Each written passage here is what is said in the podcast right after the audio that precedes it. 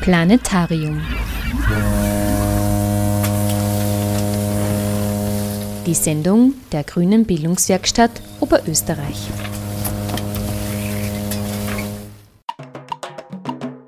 Kuba.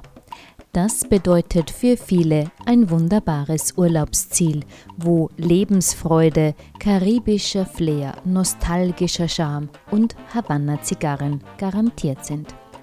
Das wahre Kuba jedoch hat auch andere Seiten. Es gibt Mangelwirtschaft, soziale Ungleichheit, Armut, verfallene Häuser, wenig Freiheiten. In den letzten Jahrzehnten beginnt Kuba sich der Außenwelt zu öffnen. Es muss einen Weg zwischen Sozialismus und Kapitalismus finden. Und das ist nicht einfach. Was soll sich Kuba bewahren? Welche Reformen sind sinnvoll? Kuba ist, so kann man es sagen, eine Insel im Wandel. Über die aktuelle Situation in Kuba und über die bewegte Geschichte dieses Landes seit der Entdeckung durch Christoph Kolumbus sprechen in der heutigen Sendung Gerald Senzenberger und Stefan Krenn, die beide im Rahmen der Salongespräche der Generation Plus Oberösterreich in Linz zum Thema Kuba im Wandel im Mai dieses Jahres eingeladen waren. Die beiden Österreicher hat Kuba schon vor vielen Jahren in ihren Bann gezogen. Gerald Senzenberger ist seit 15 Jahren in Kuba und Österreich solidarisch aktiv. Er studierte in Kuba und verfasste seine Diplomarbeit über die kubanische Wasserkraft. Heute lebt und arbeitet er als Reiseleiter vor Ort. Stefan Krenn lebt seit 25 Jahren in Kuba und ist Obmann des Vereins Buena Vista Solidarität mit Kuba. Der Verein organisiert immer wieder Hilfscontainer, um die Menschen vor Ort zu unterstützen. Am Mikrofon von Planetarium begrüßt sie heute wieder Sabine Draxler.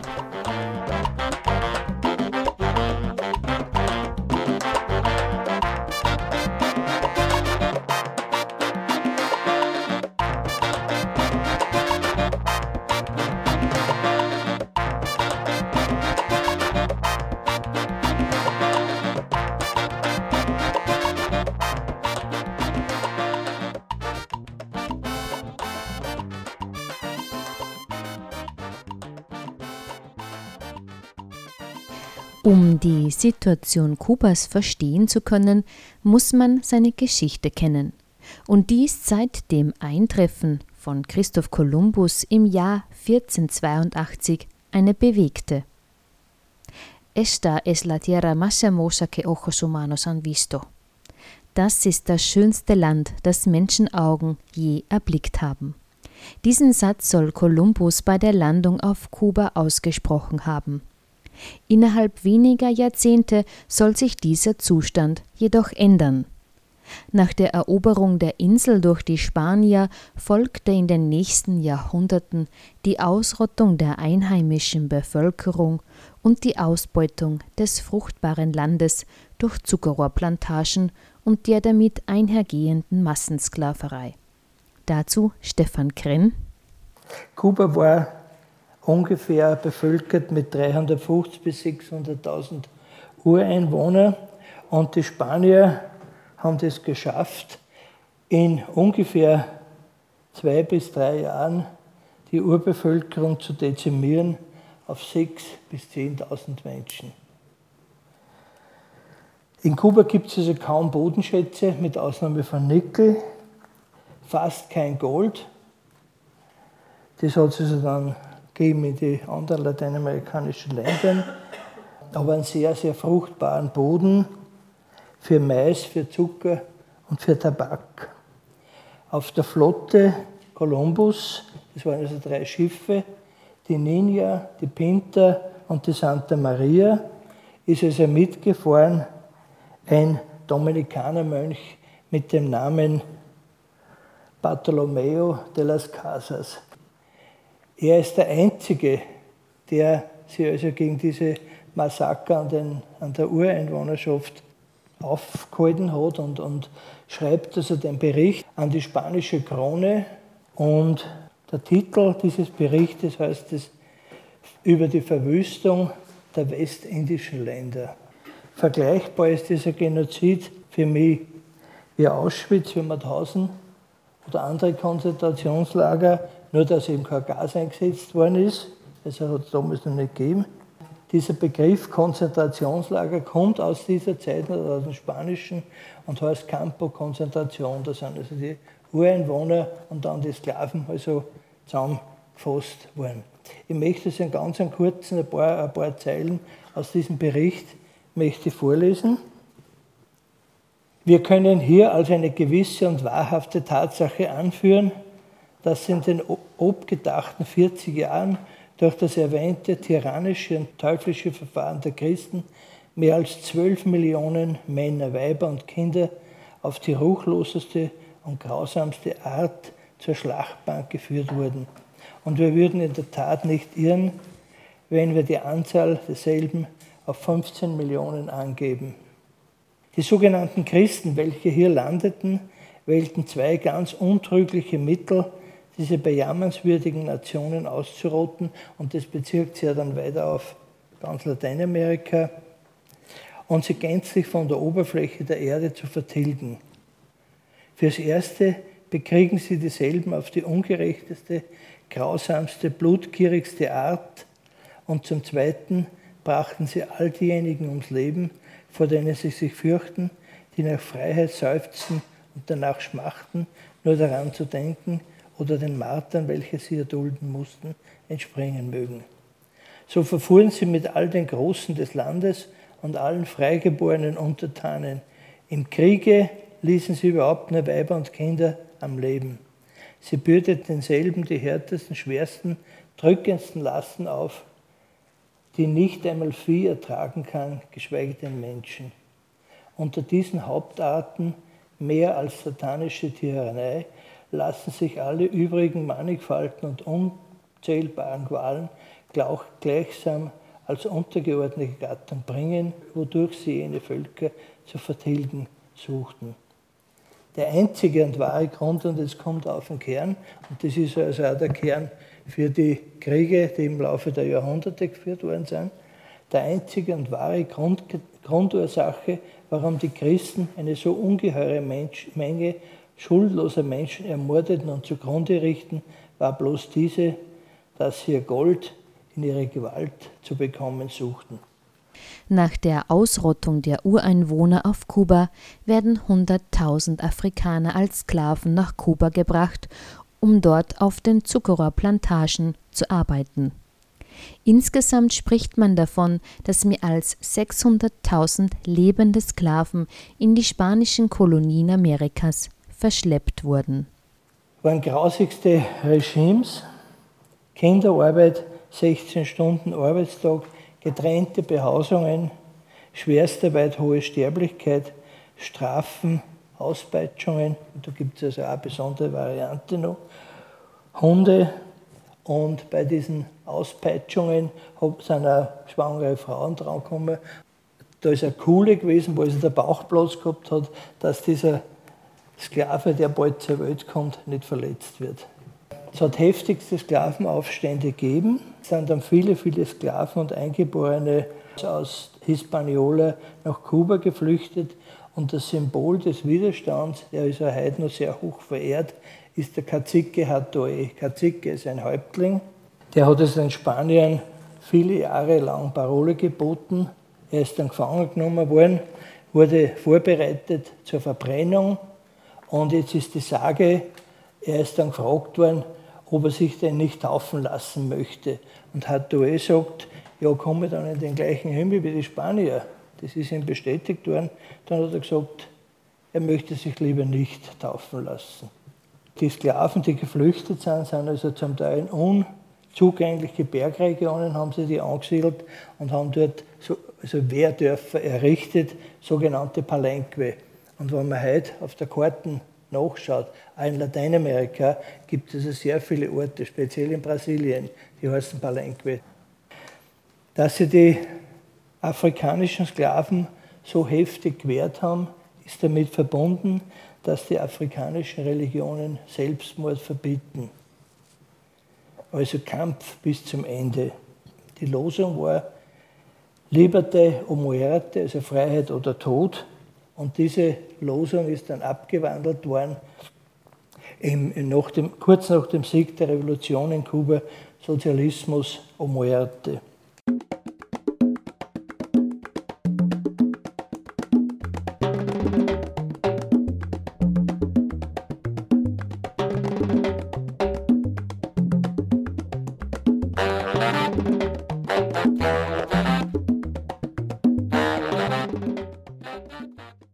Der zweiten Hälfte des 19. Jahrhunderts versucht Kuba sich im Zuge zweier Unabhängigkeitskriege von der spanischen Kolonialherrschaft zu befreien. Stefan Krenn skizziert grob den Ablauf dieser Kriege. Eine neue Etappe kommt daher, und zwar von 1868 bis 1878 war der Spanisch-Kubanische Krieg. Die Spanier haben ungefähr 80.000 Soldaten in Kuba gehabt und die Aufständischen waren also rund 5.000 mit, mit sehr vielen Hilfstruppen. Also die Bauern, die ja nicht interessiert waren, für die Spanier zu schuften, haben also da sehr heftig mitgeholfen. Und es kommen also drei sehr, sehr wichtige äh, Persönlichkeiten kommen auf. Das ist José Martí. José Martí war ein Dichter, ein Philosoph und ein großer Denker. Die Generale, schwarze Generale muss man sagen, Maximo Gomez und Antonio Maceo. Und die haben also den spanischen Truppen zehn Jahre lang Widerstand der Parole geboten. Ein Ergebnis dieser, dieses Krieges war, dass 1870 die Sklaverei aufgehoben wurde. Dann gibt es einen zweiten kubanisch-spanischen Krieg von 1895 bis 1898 und da ist ganz offen die Einmischung der USA. Die Amerikaner haben also bereits sehr große Investitionen auf Kuba getätigt und natürlich auf die anderen Inseln, das muss man mit im Kopf haben. 80 Prozent des fruchtbaren Bodens war in US-Eigentum. Als in Spanien bereits öffentlich über einen Rückzug aus Kuba gesprochen wird, greift die USA 1898 in den Krieg ein und provoziert den Spanisch-Amerikanischen Krieg durch die Explosion auf dem Schlachtschiff Maine und deren Untergang im Hafen von Havanna. Die spanischen Truppen werden von den USA geschlagen. Statt seine Unabhängigkeit zu gewinnen, kommt Kuba unter die Herrschaft der USA. Bei den Friedensverhandlungen zwischen Spanien und den USA in Paris ist die kubanische Unabhängigkeitsbewegung ausgeschlossen. Es gibt ein sehr interessantes Denkmal in, in, Santiago, das Denkmal am San Juan Hill. Und da ist auch noch erhalten geblieben eine Anweisung eines kommandierenden Generals der amerikanischen Truppen. Die Einwohner sind träge und apathisch. Eine unmittelbare Eingliederung wäre eine Torheit. Wir müssen das Land säubern, auch wenn wir dabei dieselben Mittel anwenden müssten, wie die göttliche Vorsehung im Fall von Sodom und Gomorra. Wir müssen alles, was in Reichweite unserer Kanonen liegt, zerstören. Wir müssen unsere Blockade so dicht machen, dass Hunger und Krankheiten die Zivilbevölkerung entkräften und ihre Armee dezimieren. Resultat war eine Million verhungerte Kubaner. Dann kommen also verschiedene sehr unfähige Regierungen und eine ganze Reihe von Diktatoren. Und einer der schlimmsten dieser Diktatoren war Fulgencio Batista, ein Militär, der also mit Hilfe der Amerikaner zum Präsidenten gemacht worden ist. Vor seiner zweiten Wahl hat es dann einen Putsch gegeben und mit Hilfe des US-Botschafters ist Batista wieder zum Staatschef ernannt worden. Der amerikanische Außenminister hat Batista so charakterisiert, Batista ist ein Schweinehund, aber er ist unser Schweinehund. Es hat also nur sehr viele Aufstände gegeben und politische Grabenkämpfe und jetzt kommt Fidel Castro Rus ins Bild.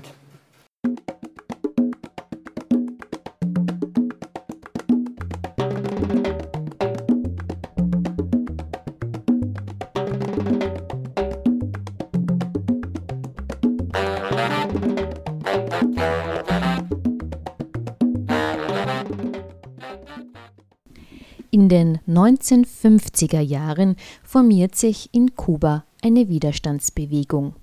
Deren Anführer sind die Kubaner Fidel und Raúl Castro und der Argentinier Ernesto Che Guevara. Als die USA die militärische Unterstützung für den Diktator Batista einstellt, gewinnen die Revolutionäre die Oberhand. Stefan Krenn über den Ablauf der Revolution. Castro kommt aus Oriente, der, sein Vater war Spanier und die haben eine sehr, sehr große Finker gehabt. Er ist also ein sehr intelligenter Bursche. Er studiert dann in Havanna, er wird Rechtsanwalt, Armenanwalt und tritt ein in die orthodoxe Partei, das ist etwa die Sozialdemokraten. Es gibt also, oder er konstatiert, es gibt keine Aussicht auf Änderungen und brutalen Übergriffe von Polizei und Militär.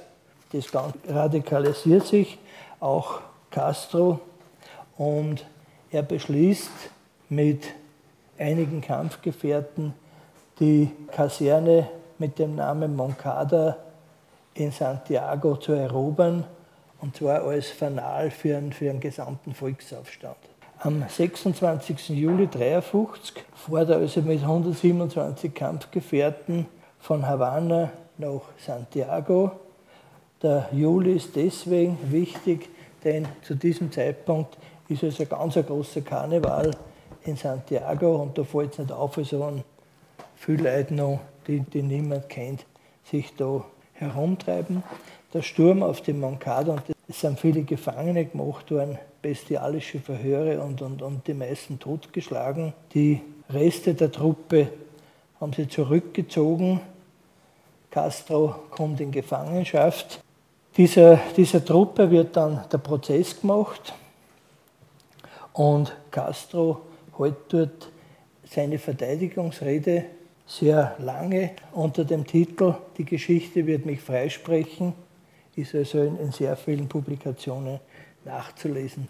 Und Castro formuliert in seiner Rede, warum dieser Aufstand notwendig war, also hohe Kindersterblichkeit und, und Arbeitslosigkeit und, und, und. Und hat dort in seiner Rede schon, die also misstenografiert worden ist und vervielfältigt und ausgebracht worden ist, hat also diesen, diesen Prozess sehr angeheizt. Er hat dort schon formuliert, eine andere Form, Gesundheit, Volksgesundheit, Bildung und Amnestie der Häftlinge. Sie sind dann auf die KZ-Insel verbannt worden. Nach zwei Jahren Haft hat es eine Amnestie gegeben. Castro wurde ausgewiesen nach Mexiko und trifft dort in Mexiko Ernesto Che Guevara. Guevara sagt, er geht mit wieder zurück auf die Insel. Castro bereist den amerikanischen Kontinent zu den Exilkubanern. Da war also der Begriff Exilkubaner nur anderer, als er heute ist. Treibt dort viel Geld auf und sie kaufen eine Yacht mit dem Namen Granma, die für 17 oder 19 Personen ausgerichtet war und es waren insgesamt 82 Leute an Bord. Die sind dann noch südlich, südlichen Westen von, von Kuba sind gefahren. Von diesen 82 Personen haben nur drei nicht, waren nur drei nicht seekrank. Dann ist der Treibstoff noch ausgegangen und sie haben sich verfahren und haben also ihren Treffpunkt um einen Tag verpasst. Sind dort angekommen in, in, in Colorado und dort hat das Militär schon gewartet und hat also in einem sehr heftigen Gefecht sind 17 Leute überblieben, zersplittert, war ausgemacht, wo sie sich in der Sierra treffen und diese, diese 17 Leute haben sie in die Sierra durchgeschlagen. Sie haben dort eine Guerillastützpunkte aufgebaut und nach zwei Jahren Guerillakampf ist also die Batista-Armee war sehr schnell abgeriegelt, hat nicht mehr rein können in die, in die Sierra und nach zwei Jahren ist also die, die reguläre Armee ins Grund gegangen.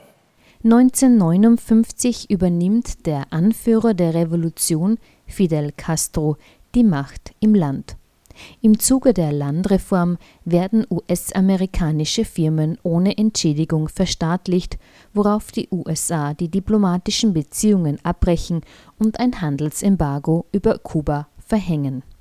Zwei Jahre nach der Machtübernahme Castros landen militärisch ausgebildete Exilkubaner auf der Insel, um Castro zu stürzen. Unterstützt vom amerikanischen Geheimdienst CIA wird die Invasion in der sogenannten Schweinebucht vorbereitet. Die Amerikaner scheitern jedoch. Der ganze Konflikt gipfelt sich in der Kubakrise, welche die Welt an den Rand eines Atomkriegs bringt. Castro verkündet den Sieg der Revolutionstruppen am 01.01.1959 vom Rathausbalkon in Santiago. Es wird gebildet eine Revolutionsregierung, war natürlich auch ein Alarmzeichen für die Amerikaner und der Konflikt, der steigert sich. Hauptknackpunkt war also die Landreform. 4% der Landbesitzer haben 70% bebaubaren Fläche haben es gehabt. Es hat also eingesetzt eine Massenflucht nach Miami, die reichen, korrupte Politiker, Polizei, Militär und Folterknechte und der erste Flüchtling aus Kuba war Fulgencio Batista unter der Mitnahme der Staatskasse von 400 Millionen Dollar. Weil Kuba nicht so zu biegen war, wird also eine Invasionstruppe ausgebildet, vom CIA natürlich, und soll am Playa Chiron eine Landung durchnehmen, sollen also ein gewisses Gebiet erobern. Sie setzen dort sehr schnell eine provisorische Regierung ein, die ruft die Amerikaner zur Hilfe und die Amerikaner kommen dann mit der vollen Kavallerie. Diese Truppe waren 1500 Leute von der CIA ausgebildet in Guatemala und greifen den Playa Quiron am 17. April 1961 an. Obwohl die also sehr, sehr gut ausgerüstet waren, sind mit amerikanischen Schiffen transportiert worden, die also außerhalb dann der Sechs-Meilen-Zone gewartet haben. Und trotzdem war das in 72 Stunden vorbei. Die, die kubanische Armee und die Volksmilizen haben diese Eindringlinge besiegt, haben also sehr viel gefangen genommen. Es kommt dann zur Raketenkrise. Die Sowjetunion nimmt diese ganze Situation so an und möchte gern einen Fuß in lateinamerikanische Länder bringen. Und Kuba geht ja mit der Sowjetunion bestimmte Verpflichtungen ein. Trotzdem ist in der Zeit, gibt es eine ganz bestimmte wichtige äh, Reformen, eine Gesundheitsreform, eine Bildungsreform. Und in der Gesundheitsreform sind also tausende Ärzte ausgebildet worden und aufs Land geschickt worden. Es sind medizinische Universitäten errichtet worden, ein Gratisstudium auch für ausländische Studenten. Und es gibt sogar heute noch amerikanische Studenten in Kuba, die Medizin studieren, weil sie sich in den USA das Studium nicht leisten können. Und dann kommt eben diese berühmt-berüchtigte Raketenkrise Kuba war also unmittelbar militärisch bedroht von den Amerikanern und die Sowjets haben dann also gemeinsam mit, mit Castro ausgehandelt, äh, Raketen aufzustellen.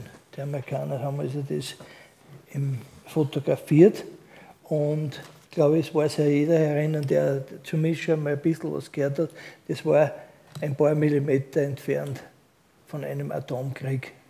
Nach einer Phase des bescheidenen Wohlstands, in der Kuba in das sozialistische Wirtschaftssystem der UdSSR integriert ist, stürzt Kuba nach dem Zerfall dieser in eine tiefe Krise. 1989 wickelt Kuba gut 85 Prozent des Außenhandels über die sozialistischen Staaten des Ostblocks ab. Deren Implosion löst eine katastrophale Wirtschaftskrise mit erheblichen Versorgungsengpässen aus. Fidel Castro versucht der Krise gegenzusteuern, bleibt aber bei seinem harten sozialistischen Kurs. Energie, Nahrungsmittel und Medikamente werden Mangelware. Die Führung reagiert mit einer kleinen Öffnung der Planwirtschaft. Tourismus wird als Devisenquelle ausgebaut, Venezuela liefert das notwendigste Erdöl, dafür bekommt es Unterstützung durch kubanische Lehrer und Mediziner. Stefan Krenn spricht über die Periode Especial und deren Folgen auf das Leben der Menschen. Sprung, dann kommt die Periode Especial.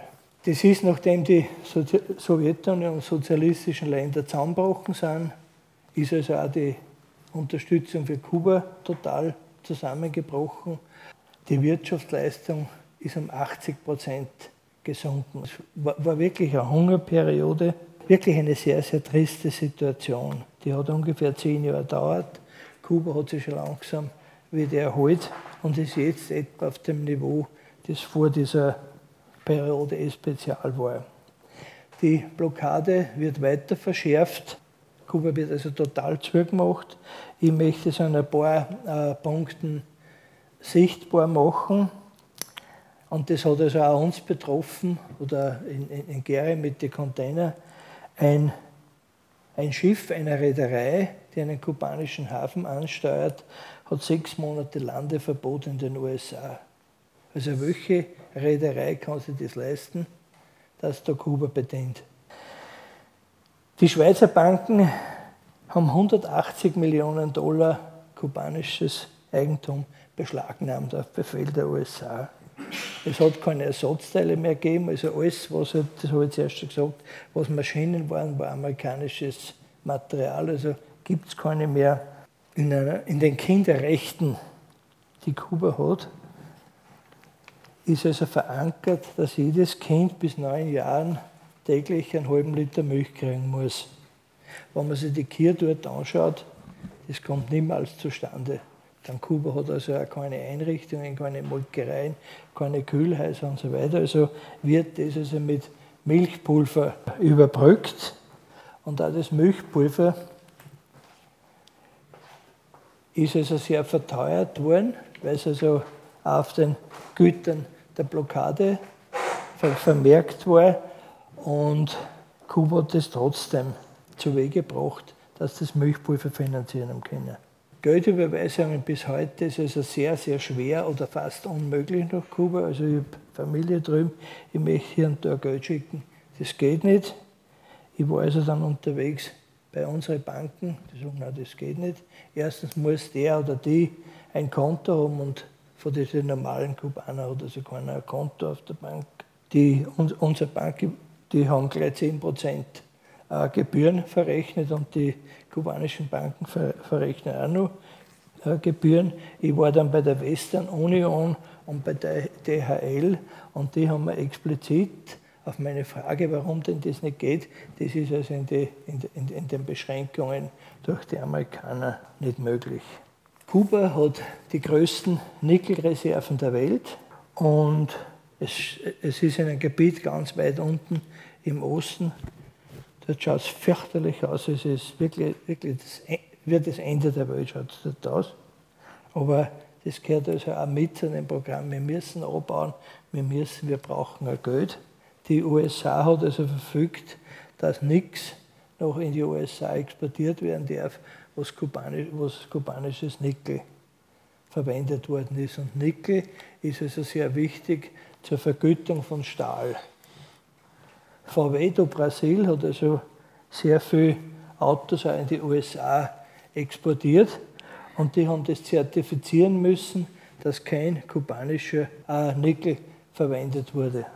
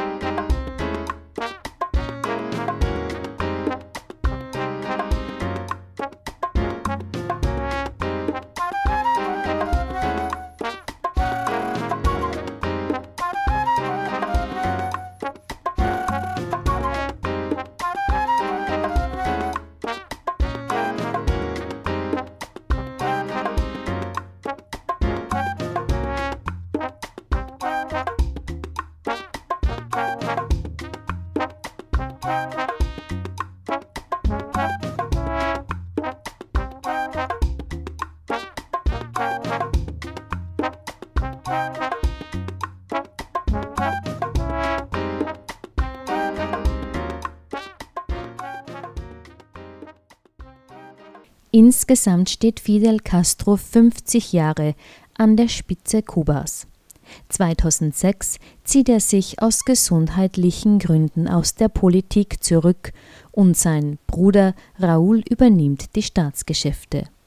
2016 stirbt Fidel Castro mit 90 Jahren in Havanna. Gerald Senzenberger berichtet in der kommenden halben Stunde vom Planetarium über die wirtschaftlichen Reformen, die in der Ära Raúl Castro in den letzten zwölf Jahren angegangen wurden und wie seine Beobachtungen sind, wie sich Kuba dadurch verändert. Fidel Castro war natürlich eine übergroße Figur in der Weltpolitik, Kuba überproportional medial vorhanden für das das eigentlich ein kleines Land ist mit 11,2 Millionen Einwohnern, hat man eigentlich den Fidel Castro auch als Sprachrohr der dritten Welt immer wahrgenommen. Allerdings ist er halt 2006 krankheitsbedingt zurückgetreten und Raúl Castro ist nicht dieser Politiker der, der großen Reden, sondern hat eher versucht, das Land zu reformieren, weil die Wirtschaft nicht vorangekommen ist. Man hat eigentlich so gut wie alles nationalisiert gehabt vom Friseur angefangen bis zum Schuhmacher, alles war staatlich. Und dieses Problem hat er schon in den 90er Jahren eigentlich gesehen, wollte reformieren, ist aber ein bisschen schief gegangen, weil halt diese Unternehmer, die plötzlich mit privatem Staatsgeld, Staatsgeld war nicht privat, aber die haben das wie Privatgeld benutzt, haben im Ausland eingekauft, sind nochmal ins Ausland geflogen und sind dann dort mit, mit diesem Geld auch geblieben und haben gesagt, scheiß auf Kuba. Ne? Und haben Millionen da veruntreut. Das ist zurückgepfiffen worden und man hat einfach weiterhin dieses bürokratische Regime aufrecht erhalten. Das hat halt die Wirtschaft blockiert. Wie dann der Raul Castro an die Macht gekommen ist, hat er zuerst einmal ziemlich viel Minister loswerden müssen und äh, hat eigentlich seine Personen eingesetzt. Es hat auch Strömungen gegeben. Die Carlos Lage zum Beispiel war eigentlich der designierte Nachfolger. Der ist 2009 in Ungnade gefallen, hat es Aufzeichnungen gegeben von einem italienischen Geschäftsmann oder spanischen Geschäftsmann, der das an, die, an den Geheimdienst äh, weitergeben hat und dann haben sie die entschuldigen müssen, die was da so Art verschwört haben gegen Fidel, dass man der alte Sack jetzt abtritt ne, und so weiter sind da Worte gefallen und haben zurücktreten müssen. Und das hat dann dazu geführt, dass der Raul Castro vor allem einen Technokraten, viele in Russland ausgebildete Minister eingesetzt hat. Sein Leitspruch ist, um mehr zu haben, muss man mehr produzieren. Er weiß, die kubanische Wirtschaft, vor allem die Landwirtschaft, produziert nicht das, was früher schon mal möglich war. Er muss das wissen. Er ist von einem ganz großen Besitz gekommen. Die haben unglaublich viel produziert. Also er war eigentlich lange Zeit der zweite Mann im Staat, aber man hat nicht damit gerechnet, dass er mal der Präsident wird. Das hat sich aber dann ergeben und er ist es bis vor kurzem eben noch immer gewesen.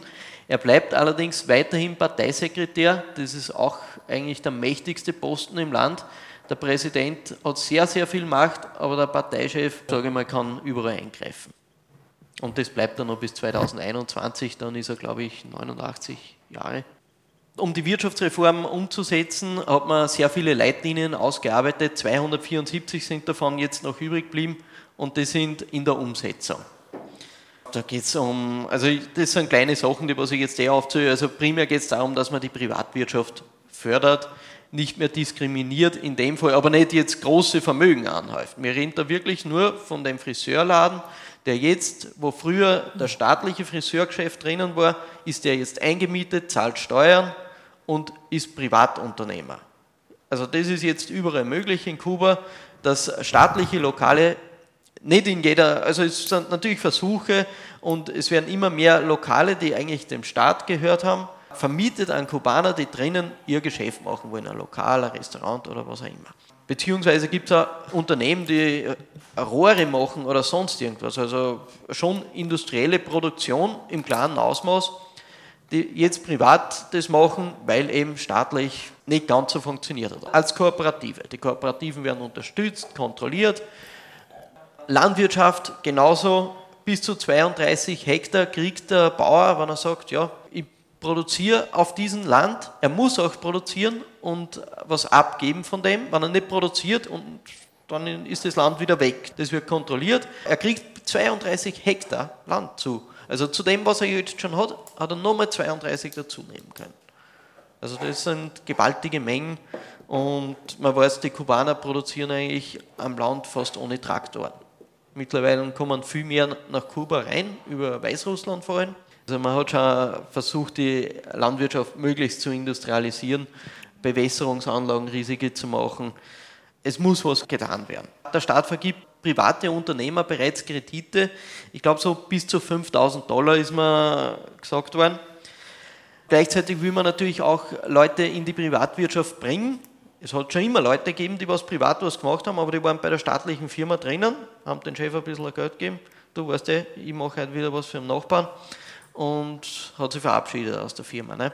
Und die Leute sind jetzt auf jeden Fall mal in den Privatbereich gewechselt und zusätzlich will der Staat das noch mehr in den Privatbereich wechseln. Die meisten verdienen eben mehr dort. Aber die Firmen sind in den 90er Jahren komplett, bevor die Leute auf der Straße sind, es war ja Wirtschaftskrise, es ist eigentlich eh nichts produziert worden. Aber bevor die Leute nichts zu tun haben, hat man die in die Firmen gesteckt. Und jetzt muss man das, das wieder zurückdrehen, ne, damit die Wirtschaft dann ein bisschen anzieht. Also das sind die aktuellen Zahlen, 570.000 ungefähr, letztes Jahr im Juli, die im, in der Privatwirtschaft tätig waren. Wie der Staat äh, mit Kapital private Kooperationen macht, gutes Beispiel sind zum Beispiel Taxifahrer. Da gibt es drei verschiedene Möglichkeiten. Der Taxifahrer mietet das ganze Auto vom Staat, muss sich um alles selber kümmern und kriegt dafür von der monatlich äh, fast alles und muss ein Fixteil nur abgeben. Und, aber es gibt ganz andere Modelle auch, wo es für den Staat ganz normal weiterfahren und einen großen Teil abgeben muss und so weiter. Aber dafür hat er weniger Verantwortung. Also da, da wird derzeit sehr viel ausprobiert, wie man schafft, dass man eben mehr sage ich mal, Initiative in die Wirtschaft reinkriegt. Was auch wichtig ist, auch staatliche Unternehmen können jetzt dann einfach sagen, du privater Bautrupp, du baust mal dieses Hotel um. Also das ist, war früher gar nicht möglich. Das äh, ist jetzt die letzten paar Jahre aufgekommen. Es hat massive Probleme gegeben beim Bau und man hat halt festgestellt, äh, private Trupps sind eigentlich ganz flott, die, die arbeiten am Sonntag. Also, die sind, das, also wer daherkommt und euch jemals sagen würde, der Kubaner ist faul, das, also der hat noch nie auf einen kubanischen Bau gesehen, wenn die ein bisschen mehr Zeit kriegen als normal. Also da, da ist sicher aufgrund von Raul Castro dieser Boom aufgetreten. Der hat auch die, die Grundlage gehabt, dass jetzt Häuser gekauft und verkauft werden können, wie man will. Also der einzige Limit ist, ein Haus pro Person in der Stadt, ein Haus am Land bzw. am Meer. Also ein Zweithaus sozusagen ist da möglich. Genau das gleiche ist mit den Autos passiert. Die Autos können auch gehandelt werden.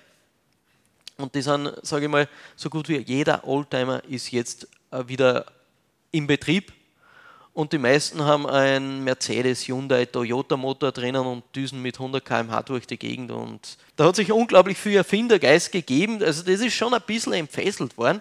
Probleme mit dem Verkehr gibt es natürlich jetzt auch. Kuba muss diesen Verkehr auch bewältigen können. Also, dass da jetzt auf einmal rasend schnelle Oldtimer auf der Straße sind, mit äh, Massenverkehrsmittel ist noch immer der, der LKW. Ich glaube, fast jede Woche gibt es da einen riesen Unfall da drüben. Also, wo zwischen fünf und zehn Tote ist, da, da, da, muss auch die Mentalität geformt werden. Also es ist, dass man in einem, also es gibt schon viele Sachen, die was man jetzt äh, machen muss, wo die Polizei nicht mehr schlafen darf und wegschauen darf wie früher. Ne, Hauptsache die Leute kommen von A nach B. Also jetzt ist äh, von A nach B kommen bei weitem gefährlicher gewesen als vor zehn Jahren, sage ich mal weil die Straßen leer sind. Jetzt hast du unglaublich viele Verkehrsteilnehmer. Ich habe das, diesen Auftrag da sozusagen übernommen habe, dass ich die, die letzten Jahre unter Raul Castro beleuchten sollte, bin ich mir, mir nein, eigentlich tut sich ja in Kuba gar nichts. Ne? Wenn du jedes Jahr drüben bist, gut, mehr Restaurants gibt wenn du dann so ins Detail reingehst, der hat da schon einiges erledigt. Also das, das glaubt man gar nicht.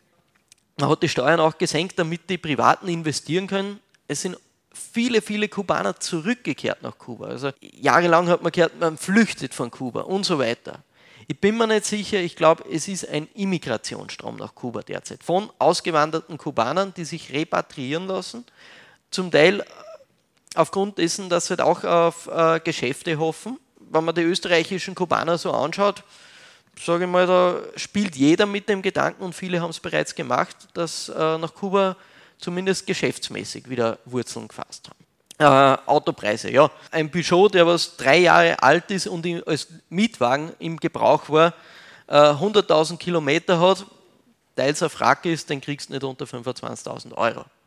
Also das ist ein Auto, was bei uns einen Wert hat von 5.000 vielleicht. Es gibt den Witz in Kuba, also, man, da redet ein Italiener, was weiß ich, ein Deutscher, ne? der Deutsche sagt, ich habe einen Mercedes so teuer und so schnell oder was und, und der, der, Italiener sagt, er hat das schönste Auto und der Kubaner sagt, er hat das teuerste Auto, was es gibt, ein Renault 405, 10 Jahre alt und wert 200.000 Listenpreis in Kuba. Das ist real. Aber die, die, ja, damals gewesen. Aber die Oldtimer dürfen nicht ausgeführt werden, oder?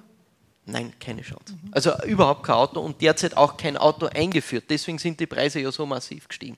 Also der Kubaner war gezwungen, er hat zwar Motoren vom Staat kaufen können, beziehungsweise über Wege besorgen können, wenn ein Autounfall war oder sowas, aber es ist kein Auto rein. Und es hat ein paar gegeben, die haben Mopeds reingebracht und die werden derzeit verfolgt, weil das war auch, es darf kein Brennstoffmotor importiert werden, nur elektrische Motoren.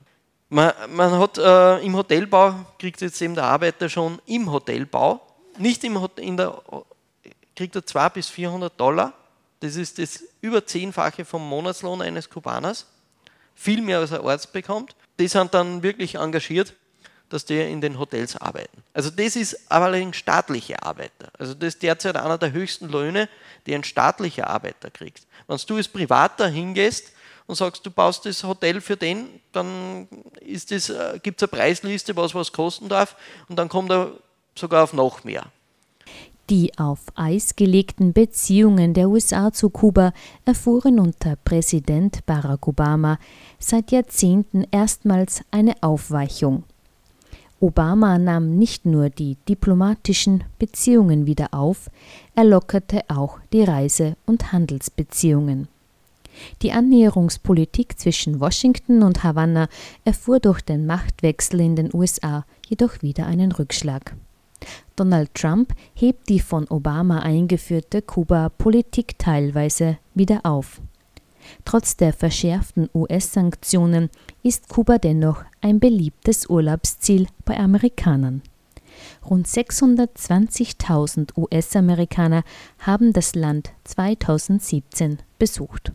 Gerald Senzenberger über die Eindrücke, die er während der USA-Kuba-Tauphase machte. Beim Begräbnis von Nelson Mandela hat es dieses erste große Treffen gegeben zwischen Raul Castro und Obama. Dann hat man Geheimverhandlungen geführt, wo der Sohn von Raul Castro, Alejandro Castro, dabei war, hoher Militär unter anderem. Dann hat es ziemlich ein Tauwetter gegeben. Filme sind drüben gedreht worden, Fast and the Furious, Transformers 4, 5. Und äh, auf dem Bild, man hat es nicht glauben können, die bekannteste kubanische Komödien-Sendung, äh, Banfilo, haben schon Monate bevor der Obama gekommen ist, so ein Scherzgespräch gehabt. Äh, du, hey Obama, wie geht's und so weiter, angerufen, also so Weiße Haus, wie wann er durchkommt. Ne? Und dann ist er plötzlich wirklich beim Domino-Spielen im Fernsehen, Obama hat eh kaum ein Spanisch rausgebracht, aber der ist da auf. Das ist wie wenn bei uns beim Griesemann und Stermann der Obama auftaucht. Keine Ahnung wer. Ne? Das muss man sich mal vorstellen. Ne? Donald Trump wäre da nicht natürlich vorstellbar. Ne? Also der hat ein, er wollte, der Obama wollte sich auch irgendwie bei den Rolling Stones irgendwie einklinken, dass er da auch noch oben steht. Also der, der, die Kubaner haben da eine Hoffnung bekommen, plötzlich, wie dieser Mann auftaucht ist. Die haben sie fast vergessen, fast alles vergessen gehabt. Also das, das ist ein bisschen die Jugend, die, ich kann sich nicht an das erinnern, was in den 50er Jahren war in Kuba. Ne? Und das war auch eine Gefahr für die Revolution, dass so ein Mann mit so viel Charisma da daherkommt und die alte Garde, die natürlich nicht den gleichen Zugang hat zu der Jugend, ein bisschen blass ausschaut. Diplomatische Beziehungen sind hergestellt, Botschaften gibt es wieder. Unter Obama hat der US-Amerikaner eigentlich mehr oder weniger Nadenfreiheit gehabt, nach Kuba zu fliegen. Es hat zwar die zwölf Restriktionen gegeben, äh, er darf nicht Tourismus machen. Er darf äh, Menschen-zu-Menschen-Besuche machen, äh, Journalismus, äh, Hilfs Hilfssachen, Kulturgeschichte, alles. Äh, Studienreisen, ja. Nur er darf keinen Tourismus nicht machen. Trump fährt das natürlich sofort wieder zurück. Also Trump hat jetzt äh, Sicherheitswarnungen für Kuba ausgegeben. Das Wichtigste, was war, Dry and Wet Food ist abgeschafft worden, weil das war die amerikanische Provokation, die Kubaner eine gefährliche Ausreise über das Meer aufzuerlegen, weil sobald die ankommen, kein einziges Land der Welt hat diesen Vorteil, nur die Kubaner. Kommst du illegal in die USA, bekommst du ein Handshake, Essenszuteilungen, medizinische Versorgung, alles. Du bist mehr oder weniger bevorzugter Amerikaner zu dem Zeitpunkt, wo du reinkommst und bleibst du noch ein Jahr, ohne dass du ausreist oder zurückgehst nach Kuba, kriegst du, glaube ich, sogar die Staatsbürgerschaft. Zwei Jahre spätestens hast du die Staatsbürgerschaft. Das war der, der Weg schlechthin. Natürlich hat sich das ein bisschen abgezeichnet, dass das passiert und es hat eine, die Kubaner haben Häuser verkauft und sind abgehauen über Mexiko, dass, weil es hat sich abgezeichnet, dass das endet. Und der Obama hat das beendet, dieses Gesetz. Und äh, natürlich ist das, äh, wenn du als 60-jähriger Kubaner in die USA reinkommst und Rentenansprüche hast, dann ist das der Hauptgewinn. Ne? Cuban Adjustment Act gibt es noch immer. Du musst aber in die USA kommen und dort legal hinkommen. Ne? Das ist weiterhin aufrecht geblieben. Und der äh, Trump war so österreichisch, muss man sagen, geschert. Der hat gesagt, naja, ihr könnt euch das Visum natürlich holen, aber nicht an der Botschaft von der USA in Havanna, weil wir haben da jetzt äh, so Schallwaffen gehabt und so weiter. Ne? Ihr müsst, ihr müsst nach Kolumbien und euch dort das Visum holen. Jetzt ist Kolumbien nicht unbedingt das Land, das was die Kubaner einfach einreisen lässt. Die Annäherung ist vorläufig gescheitert. Die Kubaner haben natürlich Forderungen für Entschädigung aufgrund von dem Embargo. Die Amerikaner sagen, ja, ihr habt von uns eine was alles Mögliche beschlagnahmt. Weil eins muss man schon sagen, äh, andere Länder sind in den 60er Jahren entschädigt worden. Spanier, glaube ich, haben Geld zurückgekriegt für die enteigneten Zuckerfabriken. Die Amerikaner haben nichts zurückgekriegt. Die haben, ihr seid Feind und fertig. Also aus gutem Grund natürlich. Ne? Aber deswegen haben wir die Ansprüche, die was sie mit diversen Rechenmethoden auf Milliarden, Trilliarden hochdividieren können. Wie es in Kuba nach der Ära Fidel weitergehen wird, ist eine Frage, die sich viele stellen. Gerald Zenzenberger. In letzter Zeit ist natürlich Fidel Castro, Raúl Castro, sie werden weniger, die Revolutionäre eigentlich, naja, leben nur mehr zwei oder drei von denen, die damals mit äh, Gramma rübergekommen sind. Das ist der Ramiro Valdez, Raúl Castro und ich glaube, ein dritter gibt es auch noch, der ist aber nicht so im, also nicht mehr in, in Ämtern. Weil oft die Frage kommt, ne, was kommt danach? Es ist unglaublich stabil. Es gibt 605 Abgeordnete in Kuba, die gewählt werden. Die werden ausgewählt von den Nachbarschaftskomitees, von der Gewerkschaft und so weiter. Das heißt, jene Organisation, die die meisten Mitglieder haben, das ist natürlich nicht die Unternehmerschaft. Das wäre es auch in Österreich nicht, wo jetzt plötzlich der, die Mehrheit haben, obwohl es nur ein paar wenige sind. Ne? es werden da, werden da, immer aus diesen Massenorganisationen die, die Kandidaten kommen, diese 605 Kandidaten. Und die bestimmen den Präsidenten vom Land. Der wird nicht direkt gewählt. Das ist diese Versammlung. Und ich bin mir nicht sicher, ob nicht sogar die Partei den Präsidenten vorschlägt oder so irgendwas. Aber auf jeden Fall ist es ziemlich abgesichert, dass solange die 300 Leute zusammenbringen, werden die immer bestimmen, wer das wird. Und man kann auch nicht wirklich sagen, dass es nicht demokratisch wäre, was viele behaupten, weil was kannst du demokratischer machen, als dass die Massenorganisation von deinem Ort deine fünf Kandidaten dir präsentiert und du kannst für einen dieser Kandidaten abstimmen. Blöd ist halt für die Reichen, die sind da ein bisschen ausgeschlossen, weil sie haben keine Chance, dass Wahlwerbung betreiben können oder sonst irgendwas. Das ist ein Steckbrief, der hat das studiert oder das gelernt oder das gemacht oder sonst irgendwas. In diesen Organisationen ist er drinnen und so weiter und und daraufhin wird die Entscheidung getroffen. Zusätzlich noch ist natürlich die Partei in der Verfassung festgeschrieben als das staatslenkende Element. Im Hintergrund hat man die letzten Jahre einen Konzern, der beim Militär angesiedelt ist, die GAESA, aufgebaut. Ich schätze mal, das ist jetzt wirklich so eine richtige Vorsichtsmaßnahme. Falls irgendwas passieren könnte, ist Militär noch immer im Hintergrund und leitet mehr oder weniger den ganzen einen großen Teil vom Staat ne, und nimmt die Wiesen ein. Es wird ständig wieder größer gemacht, weil der Staat sagt einfach, ja gut, mir gehört das, dir gehört, GAESA gehört mir, ich transferiere Firma A in die GAESA rein.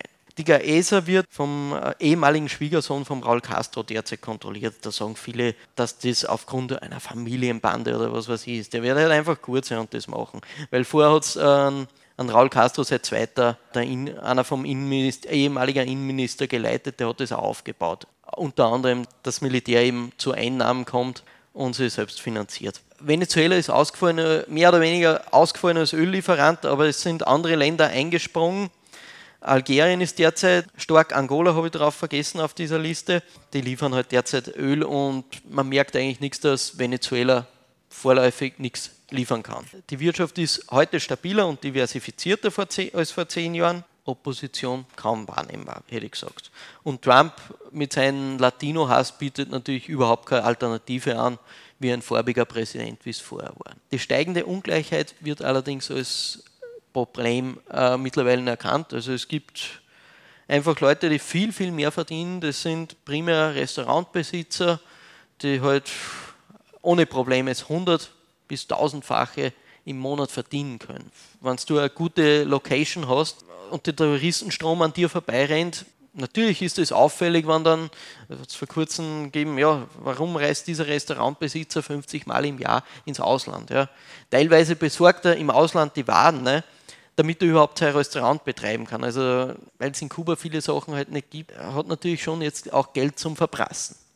Und die anderen Leute, die leben halt wirklich noch sehr, sehr schlecht. Also da muss man sicher beim Steuersystem die Schrauben anziehen, dass jene, die extrem viel in super Lagen verdienen, ne, dass die einen größeren Teil beitragen, die, sind, die zahlen derzeit fast gar nichts. Also das ist ein Unternehmerparadies. Und da wird auch gerade darüber diskutiert, wie man das hinkriegt. Wie verändert die wirtschaftliche Öffnung die kubanische Gesellschaft? Derzeit gibt es private und staatliche Löhne, die sehr stark voneinander divergieren und die Schere zwischen arm und reich stark ansteigen lässt. Die unterschiedlichen Löhne werden durch die zwei offiziellen Währungen, die es noch immer in Kuba gibt, begünstigt. So gibt es den Kuban Peso Convertible, mit dem Ausländer und Touristen bezahlen, und den Kuban Peso für Einheimische. Kubaner, die Zugang zu Devisen und Geld aus Selbstständigkeit haben, verdienen so um ein Vielfaches mehr als Kubaner, die Lohn vom Staat ausbezahlt bekommen. Gesellschaft, ja. Löhne steigen kaum. Diese Unterschiede führen natürlich zu Problemen. Unterm Raul Castro dürfen jetzt Kubaner in Hotels nächtigen. Das hat es vorher in dem Ausmaß nicht gegeben. Handyverträge abschließen, Ausreisen ohne Beschränkung seit 2013. Also vorher hat man eine Einladung, die sehr teuer war. Also da hat man als Österreicher an die kubanische Botschaft geben müssen. 200 Dollar, glaube ich, ist man, oder Euro ist man mal losgeworden. Und dann hat es überhaupt mal die Möglichkeit gegeben, dass der raus darf aus Kuba. Ne? Mittlerweile ist das ohne Probleme. Deswegen eben so viel Reiseaktivität. Hat auch zu dem geführt, dass viele Ärzte, also vorher hat der Arzt mal gar nicht ausreisen dürfen, jetzt darf jeder ausreisen und hat natürlich dazu geführt, dass viele gesagt haben, ja, ich habe eine Top-Ausbildung, 50 Dollar in Kuba, 5000 Dollar in den USA, ich gehe in die USA oder sonst wohin in Lateinamerika. Also Ecuador hat sehr viele Kubaner aufgenommen. Es gibt aber noch immer viele Restriktionen im Alltagsleben. Da hat man sich eigentlich vom Raul Castro noch mehr erwartet, dass er, also er hat, ist er angetreten, dass er möglichst alles untersucht und alles, was nicht Sinn macht, sollte wieder verschwinden. Korruption und Bestechung, das hat äh, Stefan im Raum von der Bürokratie angesprochen. Also wenn man was schneller haben will, dann gibt es eben die Möglichkeit mit Bestechung. Die kurzfristigen Erwartungen, auch vom Raul Castro, mehr Wohlstand. Das ist eben das Wichtigste. Darum sagt er, wenn wir mehr haben wollen, müssen wir mehr produzieren und so weiter. Zusammenführung der zwei Währungen ist wichtig. Entfaltungsmöglichkeiten des Privatsektors. Man hat derzeit wieder ein bisschen das analysiert, vielleicht ein bisschen gezügelt, sage ich mal, aber man analysiert das und man wird wahrscheinlich noch weiter öffnen. Man hat mehrere Investitionsprojekte äh, analysiert, die was man in den nächsten zwei Jahren Investoren anbietet. Das sind Glasfabriken, das sind Tourismusprojekte, alles was es in Kuba nicht gibt will man nach Kuba schaffen, damit man eben die Devisen, also das, der Handelsdefizit reduziert, weil Kuba hat eben massive Defizite und sie haben zwar einen Dienstleistungsüberschuss, aber sie müssen so viel Lebensmittel und Material importieren, ja, erneuerbare Energien. Jetzt hat man ein Vergütungstarifmodell, also man kriegt dann pro KW ein bisschen äh, also Geld dafür bezahlt. Das ist auch ähnlich wie bei uns, äh, ist man jetzt auch aufgestiegen auf das. Und man hofft natürlich am weiteren Anstieg des Tourismus. Allerdings die USA wird jetzt mal nicht ansteigen, weil da hat man 8 Millionen erwartet, 4 Millionen davon allein, die aus der USA kommen im, pro Jahr. Und das ist jetzt weg. Ne? Die Öffnung Kubas beurteilen seine Einwohner unterschiedlich. Viele wünschen sich ein Ende der Handelsblockaden und wirtschaftlichen Wohlstand, ohne jedoch die soziale Gerechtigkeit und das sozialistisch Gute, mit denen die Menschen zufrieden sind, zu verlieren. Wie das Land den Spagat zwischen Sozialismus und Kapitalismus meistert, wird sich in den kommenden Jahrzehnten herausstellen. Bis dahin begeistert Kuba weiterhin viele Menschen mit seinem Charme und seinen Menschen, die versuchen, ihre Lebensentwürfe und Träume im neuen Kuba Wirklichkeit werden zu lassen. Wir sind somit am Ende unserer heutigen Sendung zum Thema Kuba im Wandel angekommen. Es sprachen Stefan Krenn und Gerald Sensenberger. Eine Wiederholung dieser Ausgabe wird am Samstag um 15 Uhr im freien Radio Freistadt ausgestrahlt. Die nächste Ausgabe vom Planetarium erscheint am Donnerstag, den 4. Oktober 2018 wieder um 9 Uhr. Alle Informationen zu den vergangenen Sendungen finden sich auf der Homepage der Grünen Bildungswerkstatt Oberösterreich unter www.ooe.gbw.at. Vom Mikrofon verabschiedet sich Sabine Draxler. Alles Gute und bis zum nächsten Mal.